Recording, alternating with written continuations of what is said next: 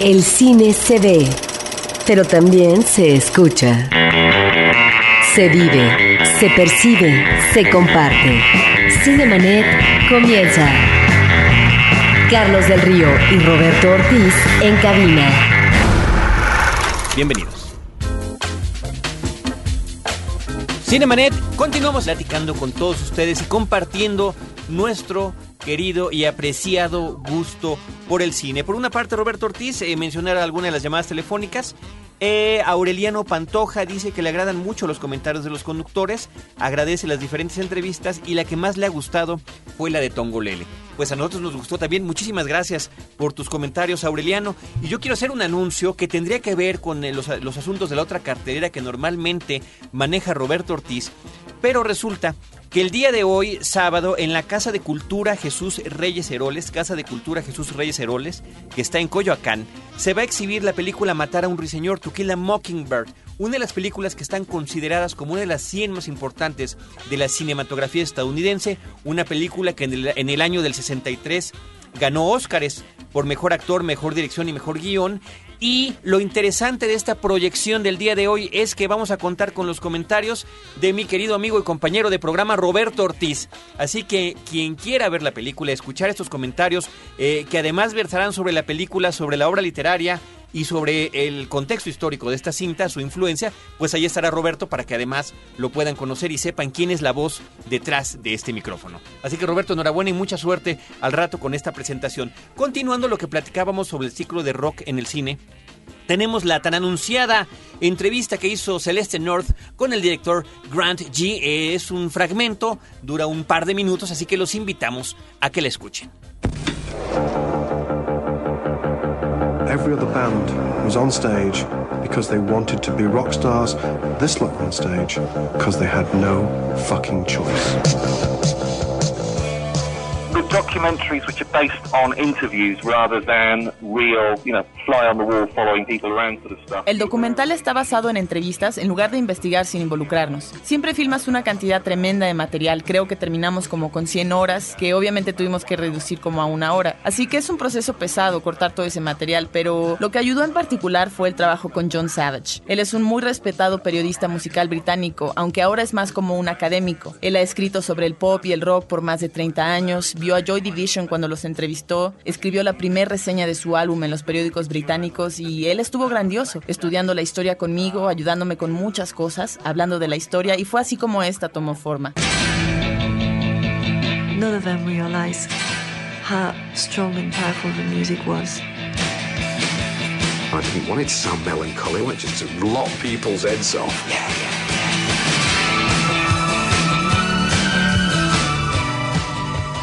It's very difficult to make something exciting and emotionally engaging when when all you've got is talking. Es muy difícil hacer algo emocionante e involucrarse emocionalmente cuando lo único que tienes es cabezas hablando y algunos clips. Es muy difícil. Así que mi trabajo fue el de tratar de hacerlo tan personal como fuera posible, de modo que el espectador sintiera que estaba escuchando las cosas desde adentro. Así que aunque la gente estaba recordando, queríamos que hablaran y usaran frases como si hablaran de la historia en tiempo real. Así que se siente como experimentar eh, la historia de la banda y de Ian por primera vez.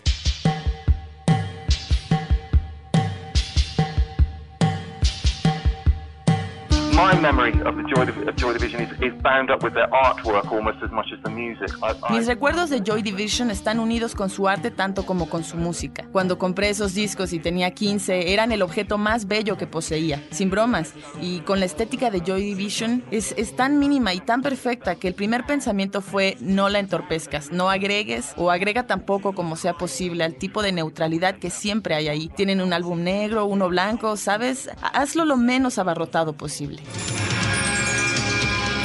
Joy Division in particular, Factory in general, Ian's story is one of the last true stories in pop.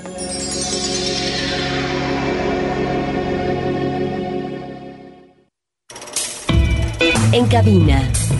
La entrevista en Cinemanet. ¿Pasa seguido, Carlitos? Ay, ¿qué? ¿Que me mareo? ¿Que se descomponga el elevador? No, que no le hagas caso a tu mujer cuando te habla. Pues tal y como se los habíamos comentado, esta semana se estrena la película mexicana Mejores que Gabriela no se muera y pues la novedad en este programa y lo que nos da muchísimo gusto es que su director Sergio Umansky puede estar aquí con nosotros y que nos platique de su película aprovechando que estamos en el fin de semana de estreno. Sergio, muchísimas gracias por acompañarnos esta mañana en Cinemanet. Muchísimas gracias a ti por tenerme. Pues muchas gracias. Mira, yo quise... A ver, Roberto, Es una adelante. película que arranca con eh, 120 copias, tengo entendido, básicamente en una zona geográfica específica, dos zonas diríamos. Por una parte, el Distrito Federal y el Estado de México, y luego también está Puebla, pero en Guadalajara. ¿Por qué arrancar nada más en estas zonas y no como sucede en el caso de más de 100 copias en el cine comercial extranjero y mexicano que se distribuyen o irradian todo el país? Pues creo que el interés, digo, eh, ese, esa decisión la toma el distribuidor y creo que se tomó pensando eh, básicamente en tapizar el Distrito Federal, este, apostarle a una buena corrida aquí y mientras nos vayan sacando de cines aquí, irnos al resto de la República, que no sea Puebla, Guadalajara o Toluca, que creo que son las que estamos cubriendo ahora. Muy bien, pues platícanos un poquito sobre la anécdota de la película. Eh, ya la vimos, por supuesto, eh, pero quisiéramos que le invitaras al público de- directamente con tus propias palabras de qué trata y también de dónde surge la anécdota, porque eh, si de alguna manera creo que nos recordó otra película mexicana de es Armando Casas, ¿verdad, Roberto? Sí, un la mundo raro. de Un Mundo Raro. Que el guionista nos platicaba hace unos años que su historia, que está vinculada también con el mundo televisivo, el cine viendo a la televisión nacional, eh, estaba basado en una anécdota eh, personal, en una experiencia que le había sucedido, que había sido un asalto y cuando los asaltantes se dieron cuenta que él trabajaba, que era guionista de la televisión, cambiaron por completo su actitud hacia él, que de alguna manera es como arranca tu cinta. Así arranca la cinta y yo no sabía esa historia, pero así también arranca la idea de mi cinta. El escritor de, de Mejores que Gabriela no se muera, Ricardo Hernández Sansol, es escritor de telenovelas en Venezuela. Y una vez bien en el coche lo, lo, de- lo detuvieron. Y Ah, se- también vivió algo así. Vivió algo, digo, na- na- eh, a- así hasta el punto nada más que la actitud cambió por completo Sí, cuando claro. se dio cuenta y luego ya el resto es ficción. Pero sí también parte de un hecho, o sea, de un momento real. Eso fue lo que le pasó a Rafael Tonatiu, que es el director de Un Mundo Raro, curiosamente. Ahora, eh, tu, tu peli... Bueno, continúa, por favor. Bueno, pues les cuento un poquito de lo que se trata. La película se trata de un policía obsesionado por las telenovelas que un día en su trabajo rutinario detiene a Miguel, que es el escritor de su telenovela favorita que se llama Destino de Amor, y por intercambio de información confidencial lo deja ir, pero dentro de la novela pues surgen problemas y lo que el escritor le había prometido al policía no puede suceder. Entonces el policía que ya había apostado con sus amigos y presumido a su familia que él conoce el mundo de la farándula y todo esto pierde todo el respeto y se va tras el escritor y le plantea la amenaza mejor es que Gabriela no se muera o sería Sí, como el claro. Ahora, ¿ante qué estamos en tu película? ¿Ante una comedia, ante una farsa, ante un melodrama? Porque observamos en el desenvolvimiento de los personajes, no solamente aquellos que están actuando una telenovela, sino los personajes que están manejando la ficción propiamente, eh, que a veces eh, tienen un comportamiento, digamos, melodramático, como si fuera de telenovela, y por ahí es donde encontramos estos eh, puntos de contacto.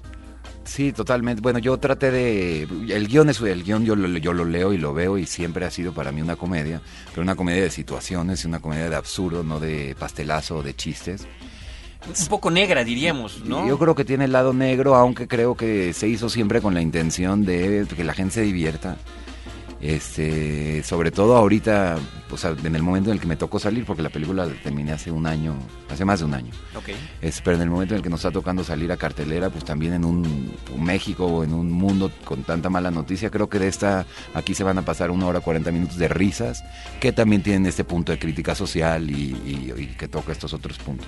Que, que sí está ahí. El asunto es que justamente eh, ante lo que estás comentando de nuestra terrible realidad nacional, en el momento en el que a pesar de que existe este, este tono de humor, no deja de conectarse con lo que verdaderamente está sucediendo, con cuestiones de impunidad, por ejemplo, ¿no? Total. Entonces, aunque estamos en el, en el ámbito de la comedia, no dejamos de sentir ese, pues, resquebrajamiento de que, de que sí es cierto, ¿no? O sea, no exactamente esa historia, pero sí es verdad. Totalmente, es más fácil, es más fácil para el público creerse este que un policía se, se mete a la fuerza a tu casa.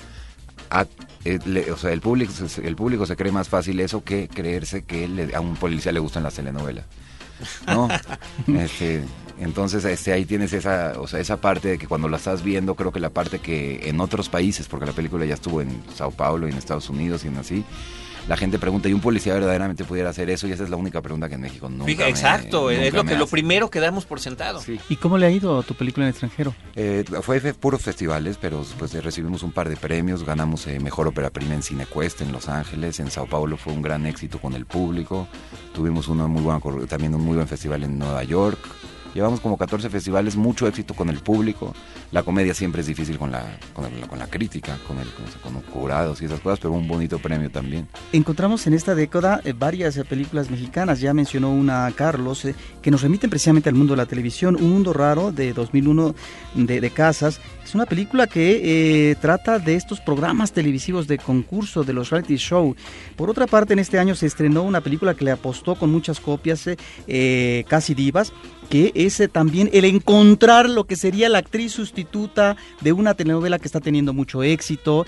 Y en tu caso, pues ese también el personaje, eh, digo, uno de los personajes centrales, por parte de Gabriela Roel, que es eh, en este caso eh, un personaje que, digamos, tiene un momento que, que puede ser definitivo en cuanto a continuidad o no del argumento de la telenovela. Entonces es meterte, es estar en los entretelones de este mundo, de la producción, del escritor, donde continuamente se tienen que cambiar los diálogos porque eh, el, argumento no está establecido, como el caso de una película ya para filmarlo, como un guion de hierro o como un guion que no admite muchas variantes, sino que es en función del rating. Ese es el mundo que parece ser tú quieres retratar, que es el mundo de las telenovelas. Inclusive diría yo, en el caso de una figura que eh, es un tanto, digamos, abigarrada como Abigail Jardín, que es ah, René Casados, es un personaje allá ampuloso que de repente aparece. Yo no sé si a lo mejor me estoy yendo demasiado lejos, a propósito también de estos personajazos femeninos, eh, eh, escritoras de, de- telenovelas como Caridad Bravo Adams y Yolanda Vargas Durché,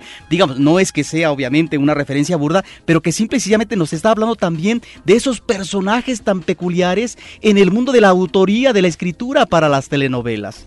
Totalmente, la idea de Abigail Jardín, este, de, para mí era la, pues, casi casi la idea del dios de la ficción, del dios del melodrama, entonces baja del Olimpo y, y, pues ahí tienen a René Casados con su, ¿no? como compositor casi pareciéndose a Beethoven, manejando la sinfonía no solo de la ficción, pero también de la realidad, porque lo que yo traté de jugar mucho en la película era de la idea de la que la realidad supera la ficción y de que de la realidad surge la ficción.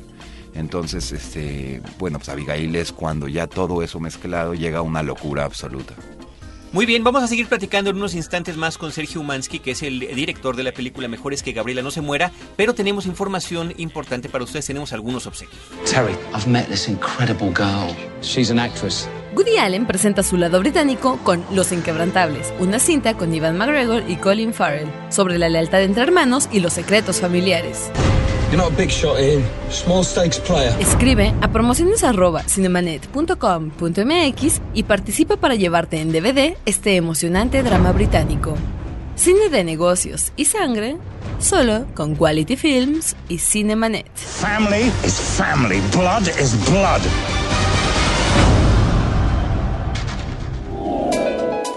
Cinemanet regresa en un instante. Los leones no son como los pintan están de regreso, con el tema Respeta y protege a los animales. Diseña los gráficos para una playera o t-shirt. Hay más de 8.500 dólares en premios. Gran parte de las inscripciones serán donadas a HEDPA, Gente por la Defensa Animal. Consulta las bases en www.losleonesnosoncomolospintan.com. Ayúdanos a parar el maltrato a los animales. Los leones no son como los pintan. www.losleonesnosoncomolospintan.com. CBYK invita. Ellos siempre han sido unos tíos cojonudos. Que siempre decís las cosas como son, como se dicen, como debéis decirlas.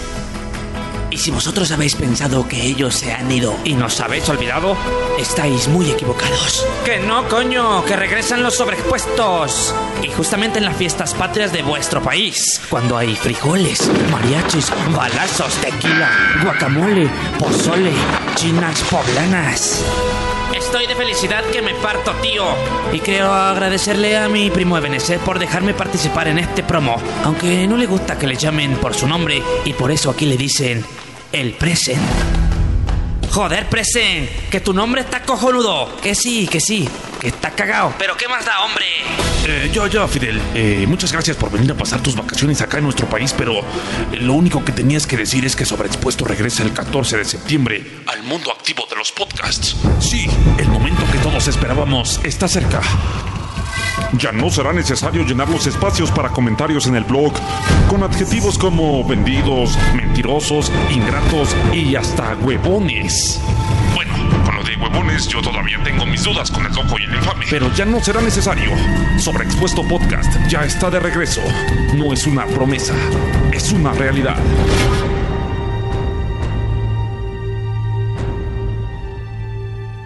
Y mira, Fidel, eh, sí somos colegas y lo que gustes, pero yo prefiero que no menciones más lo de mi nombre real.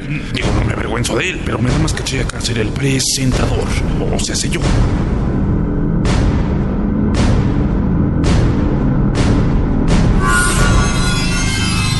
Sobreexpuesto 2.0, septiembre 14, sobreexpuesto.com.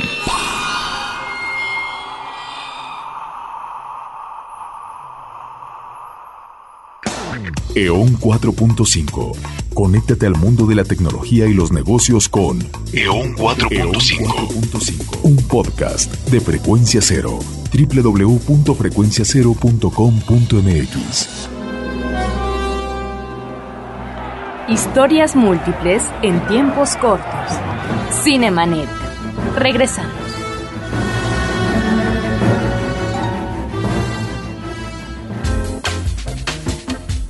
Cine de Woody Allen nos vamos al cine mexicano. Estamos platicando con Sergio Umansky acerca de su película de estreno esta misma semana, Mejores que Gabriela no se muera. Sergio, eh, ¿qué tan complicado es eh, acercarte desde una mirada cinematográfica al mundo de la televisión?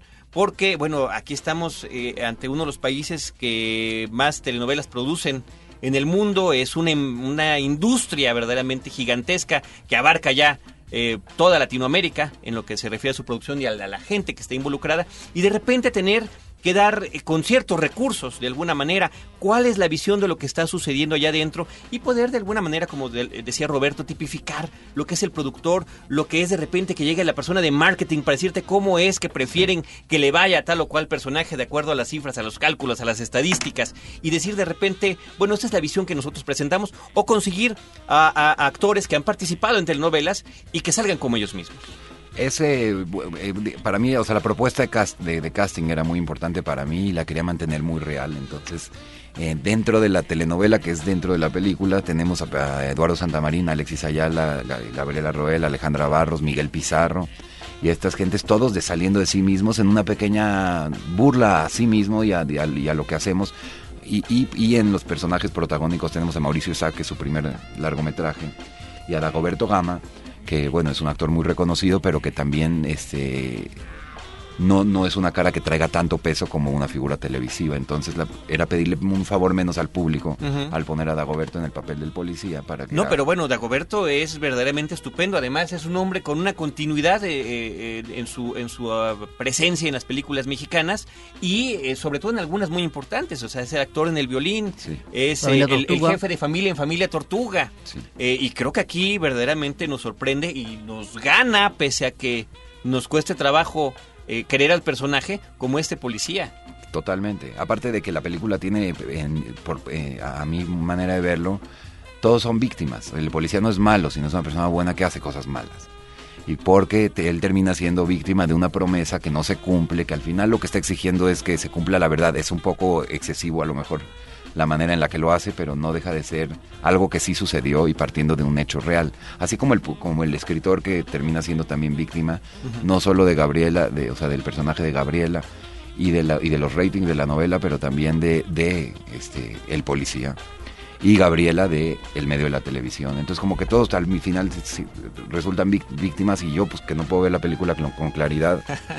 Pero yo quiero mucho al personaje de, de Bracho, del policía, y lo entiendo. Yo entiendo esta búsqueda de respeto del prójimo y esta búsqueda de pues, encontrar tu lugar en tu, en tu sociedad, en tu familia. Su búsqueda de respeto en su casa, búsqueda de respeto en su trabajo, búsqueda de respeto en, en- ¿no? en su familia, en su ambiente social también, ¿no? Totalmente. Y de repente ve que se puede quedar esquebrajado ante una pues indiscreción que él cometió en, en- en tonos de presunción. Así es. Pero es que es esa otra parte del mundo de las telenovelas. Por un lado están los actores, están estos personajes que maravillan al público en términos de lo que son los buenos, lo que son los malos, lo que son las heroínas y los que son los villanos. Pero está la gente que lo ve, esos millones de espectadores. Y en cada eh, uno de estos espectadores encontramos un fragmento de vida, encontramos eh, esta, esta realidad vicaria que ya de alguna manera Woody Allen nos había eh, trabajado muy bien en La Rosa Púrpura del Cairo. Es decir, ¿qué es lo que pasa? con esa gente que se refugia todas las tardes, las noches, en ese mundo de ficción que finalmente es de lo que se puede hacer ante una realidad que realmente no es la realidad más agradable, no es el mejor de los mundos posibles. Yo creo que por ahí va, digamos, caminando tu personaje eh, de Dagoberto Gama, que destaca muy bien actualmente. Totalmente, ese es el, eh, digo, ese es el camino que tiene el, personaje de, de, Bracho, que es Dagoberto.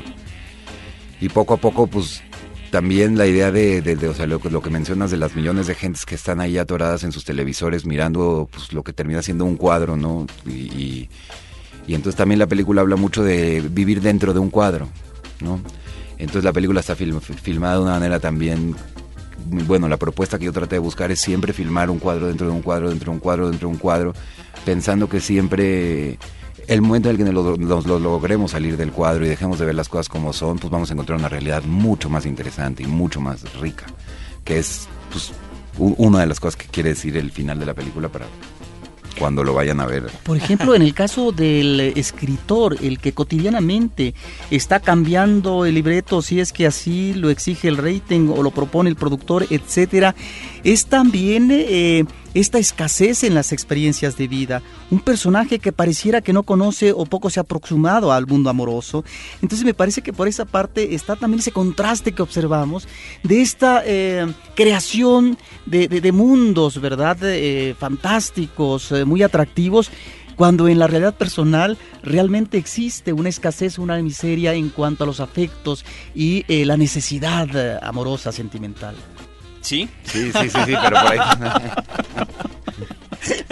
Muy bien, habrá que comentar que esta es la ópera prima de Sergio Mansky, que eh, la película tiene un estupendo arranque. Me parece que atrapa al espectador esta escena inicial donde creo que cualquiera se puede ver eh, eh, perdón, reflejado en el momento que vas una noche una noche de sábado con los amigos y de repente, ups, ahí está la patrulla, ¿no? O sea, vete leve, independientemente de que estés haciendo algo o no. el simple hecho en este país de encontrarnos de repente con un retén, con una patrulla que está merodeando lentamente, pues no siempre brinda lo que quisiéramos que fuera, ¿no? Ese sentido de seguridad que se supone que debería, debiera ser el que nos diera. Eh, otros puntos que me agradaron, Sergio, fueron estos eh, ecos, eh, estos reflejos, estas eh, maneras en las que la realidad de estos personajes se complementaba con la de los personajes en la telenovela, ¿no? Como los diálogos eh, en uno o en otro eran los mismos en ciertos momentos y momentos irónicos como el de Santa Marina detenido frente a su propio póster, ¿no? En los pasillos de la, de la, de la televisora. Este, sin embargo, yo creo que sería también prudente y honesto decir que sentimos de repente algunos altibajos en, en, la película, quizá en lo que tiene que ver, y yo, yo lo diría aquí por una cuestión eh, que tú mencionabas al inicio de, la entrevista, de nuestra realidad nacional, en el sentido de que de repente, sí, aunque estemos ante la sátira, ante la farsa, ante la comedia, de repente es, demasiado brusco lo que, lo que pasa en nuestro mundo real que vemos ahí en pantalla, ¿no? El abuso, el abuso en este caso de las fuerzas del poder. Sí, la, la, la, la película, como yo, es, es, es una comedia de enredos, con su lado oscuro, pero sí llega a un, a un punto en el que el policía está pues reflejando también una parte que sucede aquí, pero que no es bonita y que da miedo y que también dentro de la película, no sé a los altibajos que te refieres, pero hay muchos lugares en la película donde por el, por el, por el tono de sátira, farsa, melodrama, realidad y ficción, televisión dentro de, película, o por la, o por la razón que sea, este hay muchos momentos en la película donde ya no hay a dónde ir de allí. O sea, eh, porque hay un momento como de violencia y a dónde va uno de allí porque estamos dentro de una comedia, pero ese momento es necesario y, justo para la historia. Y luego también, por ejemplo, Abigail o otros momentos dentro de la película, pues son esas mismas cosas, que son como unos clímax de una idea. Y siempre fue eh, la intención de hacer una película atonal, con bypass, Era por, eh, o sea, como un corazón con bypass arrítmico. Y esa siempre fue la intención cuando se habló con los actores, se hablaba de esto es una comedia, pero se va a dirigir, se va a tratar como un drama. Sea, no vamos a hacer nada para hacer reír a la gente. Si la gente se ríe es porque están creyéndonos el cuento. Entonces, por lo ahí cual es más que- complejo también. Sí, Lo cual tiene su grado de complejidad.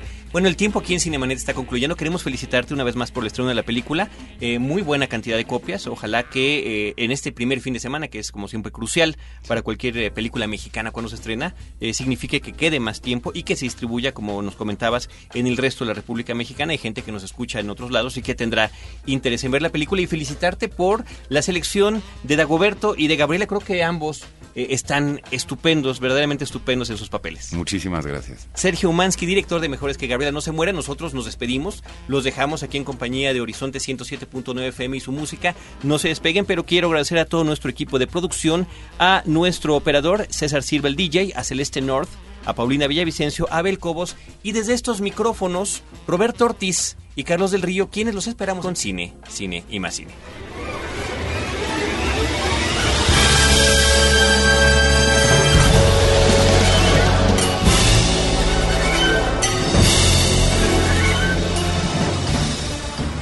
Los créditos ya están corriendo. Cinemanet se despide por el momento. Más en una semana. Vive cine en Cinemanet. Frecuencia cero. Digital Entertainment Network.